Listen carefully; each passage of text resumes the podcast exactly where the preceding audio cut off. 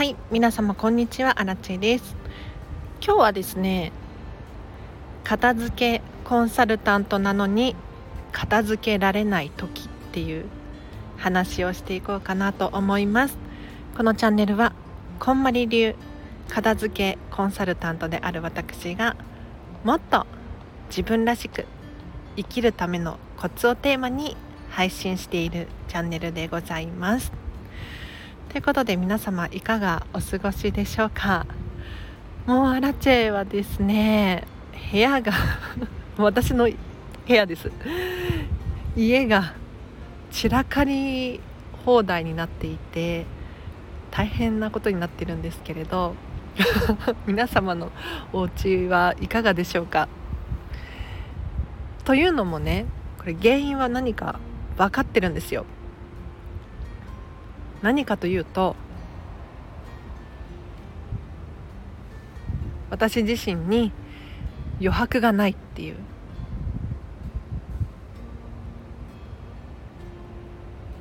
で皆さんもなんとなくわかると思うんですけれど仕事が忙しいとか育児大変とか普通に普段生活しているだけでもやれやらなければならないことリストって膨大にあるじゃないですか。それをこなしているうちにですね心や頭の中がいっぱいになってきて気がついたらお部屋が荒れてくる。というのもお片付けっていうのは命に支障がないので優先順位低めなんですね。なのでよく聞くのが 時間ができたらやろうとか仕事が一段落したらやろうとかありますよね。その気持ちすごくわかります。ただ後回しにすればするほどに億劫になってくるのもお片付けなんですよ。で私の場合何が起こったのかというとあもちろんねあの解決方法あるので最後までお付き合いいただきたいんですが何が起こったのかというと普段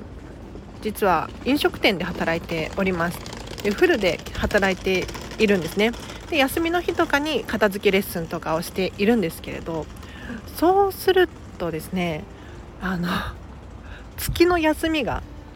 すごく少ないっていう現象が起こったりするんですね。でさらにこの間月曜日かな。こんまり仲間とディズニーランド行ってきたんですよ。まあそれはそれですごく楽しかったんですけれど朝早起きして夜遅くに帰ってくる。そうするとですね洗濯物を洗えないし畳む時間もないし荒れてくるんですよ部屋が。で妹もいるんだけれど妹もね普通に働いて仕事しているので妹に私の分を全部任せっきりにするっていうのもまあ良くないですよね。その結果何が起こってるかというと私のお家今荒れに荒れていて 大変なんですよ。いや何がどうなってるのかというと洗濯物が取り込んだ洗濯物ねが山のようになってて食器もたくさんじゃないけど洗いきれてないやつがある。あとは机の上。机の上になんかねもうねゴミが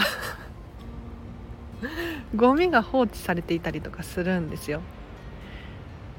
で今日の朝ね起きたんだけれどもう疲れが溜まっていたのかぐっすり寝てしまって気が付いたらお昼だったんですよね。でそこからちょっとやるかと思って明らかなゴミはねゴミ箱に捨てて食器洗ったやつは洗い終わったやつ乾燥してるやつ戻して床に落ちているものとかも定位置に戻してあげる。っていうのをやってたらあっという間に飲食店での仕事の時間になってしまって。完璧には片付け切ることができなかったんですよ。だから今日これから帰って洗濯物畳むのかななんて思ってるんですけれど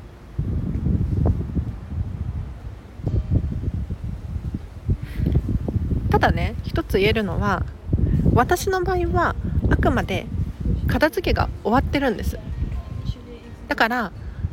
どこに何を戻せばいいかっていうのが明確でそれすらあ違うそれさえやれば 綺麗に部屋が片付くんですよ。そのためにはやはり自分をリラックスさせてあげる時間だったりとか休憩をしっかりとる睡眠睡眠をしっかりとるご飯をちゃんと食べるとかっていうのをおろそかにしないこと。そうすると心に余裕ができてお片付けまで手が届きますね。でここからが解決策なんですけれど究極の話人を呼べばいいんですよ。っていうところに行き着きました。なのでアラチェ来月からかな6月からかなわからないんですけれどハウスツアーをやろうと思います。まずはねちょっと身内で、えーとハウスツアーのサンプルなんだモニターかを開催して練習をしてからリアルでちゃんとお金をいただいてアラチェのハウスツアー妹と猫と鳥と暮らしているミニマムな生活。を人に見せればねさすがの私でも頑張るでしょと。いや私ね片付けコンサルタントの中でも多分12を争うくらいの面倒くさがり屋でズボラでお掃除とかしたくないんですよ。正直な話。お掃除したくないし物を管理したくないしできれば 何にもしたくない。だからねかつてはシェアシェアハウスに住んでたんですよ。シェアハウスって皆さん住んだことあるかしら。面白くってそのお家によってルールは違うんですけれど私の場合はなるべく、まあ、中規模って言ったらいいのかな。小さすぎず大きすぎないシェアハウスを選んでたんですね。だいたい20人くらいが住めるくらいの規模です。でなんでかっていうと小さいシェアハウスだと住人が管理しなきゃいけないんですよ。例えばゴミ捨て当番が回ってくるだったりとか。キッチン洗いましょう。お風呂掃除しましょうとかっていうのが順番に回ってくる可能性がある。一方で大きすぎるシェアハウス例えば100人規模とかになってくるとなんかねもうねシェアハウスっていう感じじゃないんですよ。ホテルみたいな。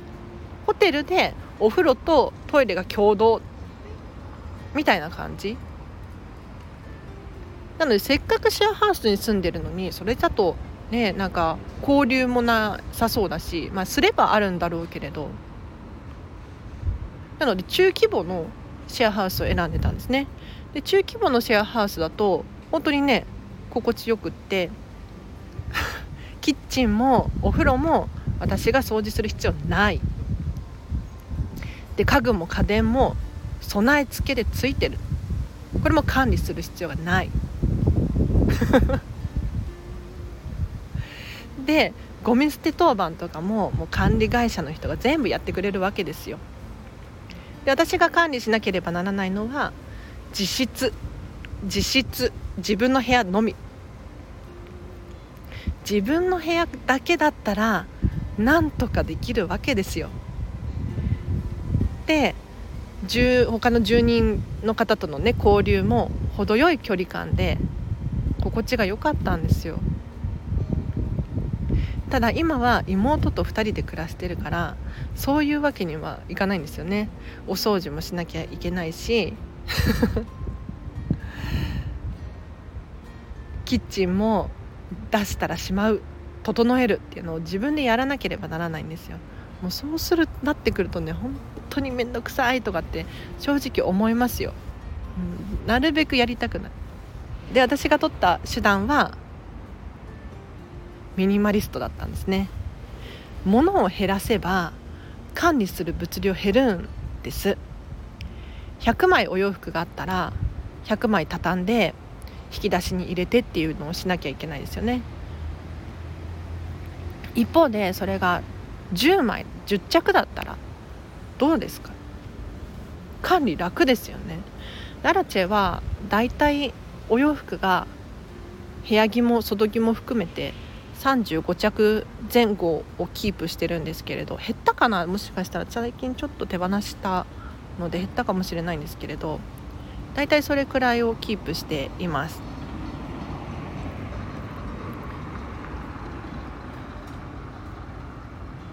快適ですね。うん。もうちょっと減らしたいけどそうだもうちょっと減らすともっと管理がしやすくなりそうだななんて思うんですよ。でそこでハウスツアーです。ハウスツアー片付けのプロがハウスツアーをして整ってなかったら超恥ずかしくない？なんならちょっとインテリアとかも頑張りたいなって今思ってるんですけれど正直ね今年の初めに引っ越してきてから何にも手をつけられていないんですよ。本当はこう壁紙貼りたいなだったりとか飾り付け絵を飾りたいなだったりとかそういう気持ちがあるんだけれどできてない。なぜなら優先順位が低いからですね。はい。なのでハウスツアーをすることによって強制的に お片付けをしようと思います。今日ね結構手放しましたよ。ついでだからと思っていろいろ片付けしてたんですけれど何手放したかな？忘れちゃった。書類か。書類を結構手放しましたね。やはりね書類関係は定期的に見直しが必要で期限があったりとかするのでそういったものはどんどん手放せますよね。あとなぜかわかんないけどこう紛れてるやつがあるんですよ。明らかにいらない書類が紛れてる。っていうのも見直すことによって気づくんですよ。これがいいですね。何手放したかな？いろいろ手放した気がしたんだけど忘れちゃった。では今日は以上です。お知らせがあります。フェムパスさんでウェブ記事を書いております。フェムパス片付けで検索していただくかリンク貼っておくのでぜひチェックしてみてください。こちらではですねもっと自分らしく生きもっと自分らしく生きるためのコツをテーマに連載させていただいております。最近もねまた新しい記事が出ましたのでぜひ読んでみてください。イラストがね可愛いんですよ。そう。イラストもね超注目してほしいポイントであります。あとお知らせとしては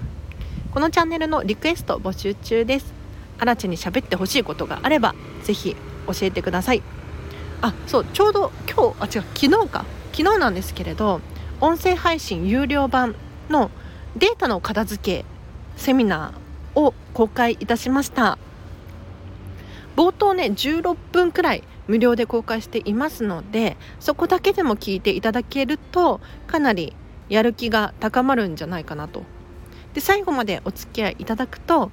データのお片付けのやり方というのが学ぶことができてさらに特典として宿題ついてます。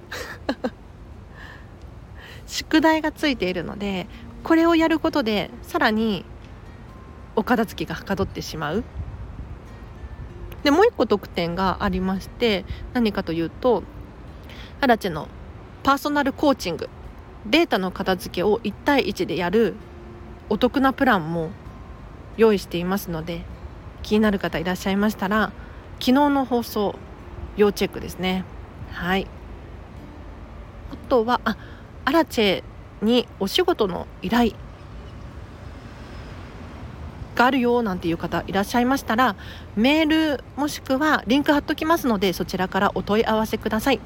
例えばお片付けのレッスンをしたいですとかワークショップを受講してみたいという方他にもうちの会社組織片付けたいですっていう方やセミナーや講演会を開いてほしいですなんていう方いらっしゃいましたらお気軽に教えてください。というのもねあのこんまりコンサルタントでセミナーや講演会が開けるっていうコンサルタントって実は少ないんですよ。そうなのあの全員がこんまりコンサルタント全員が大規模なね複数人相手にワークショップとかセミナーを開けるのかって言ったらそういうわけではなくってちゃんと資格があるんですよ。審査があってそのテストを受講して OK って言われた方限定で開ける内容になっているいますから私が持っている資料なんかもねこんまりメディアジャパンが作ったプロの資料なんです。でお客様に合わせて内容をこう微調整したりとかするんですけれど 私がねあの一から作った資料ですっていうことはないですから安心して受講してほしいですしこんまりメディアジャパンからアラチェさんだったら大丈夫っていうことで講師のね認定を受けてますから 気軽にご相談からですねしてほしいなと思います。あそういえば実はね今年の11月かな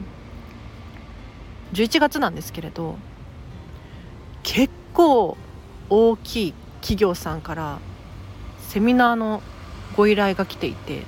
もう日本人だったら誰でも知ってるような企業さんなんですよ。でまだ半年以上先の話なんですけれどもう実はね去年からずっとやり取りをしていて すごいですよね。なんか大企業さん相手だと時間がかかるっていうことを知らなくて。一応こんまりメディアジャパンを通して話をしてるんですけれどいや大企業さん大変ね。なのであのうちの会社でやってほしいっていう方いらっしゃいましたら規模が大きくなればなるほどに時間がかかるみたいなので私の方ではあのできる限り早く準備をするんですけれどなんだろうご予算だったりとかあとは他の研修だったりとかの兼ね合いで日程がかなり後になるらしいですよ。まあ、皆さんもねあの大企業にお勤めの方とかいらっしゃるかと思うんですけれどこれはね私ももっと注意しておけばよかったななんて思うポイントですね。本当は去年とかにセミナーをやりたかった案件だったんですけれど。今年の11月にやるみたいですね。はい。ということで何の話でしたっけ？あそう。私もね疲れたりとか忙しくなったりすると部屋荒れてくるのであの皆さん安心してください。でこんまりさんもねなんか最近お子様が3人になってもう本当にお片付けよりも命を優先してるとかって おっしゃってました。あただねあのおそらくなんだけれどこんまりさんの散らかっているは私たちの散らかっているよりもレベルが違うと思います。かなり綺麗だと思います。であとね後付けとして確かこんまりさんは今はっていうことをおっしゃってた気がしますね。お子様が小さくて3人もいてそりゃ荒れるでしょと。ただお子様が大きくなってきて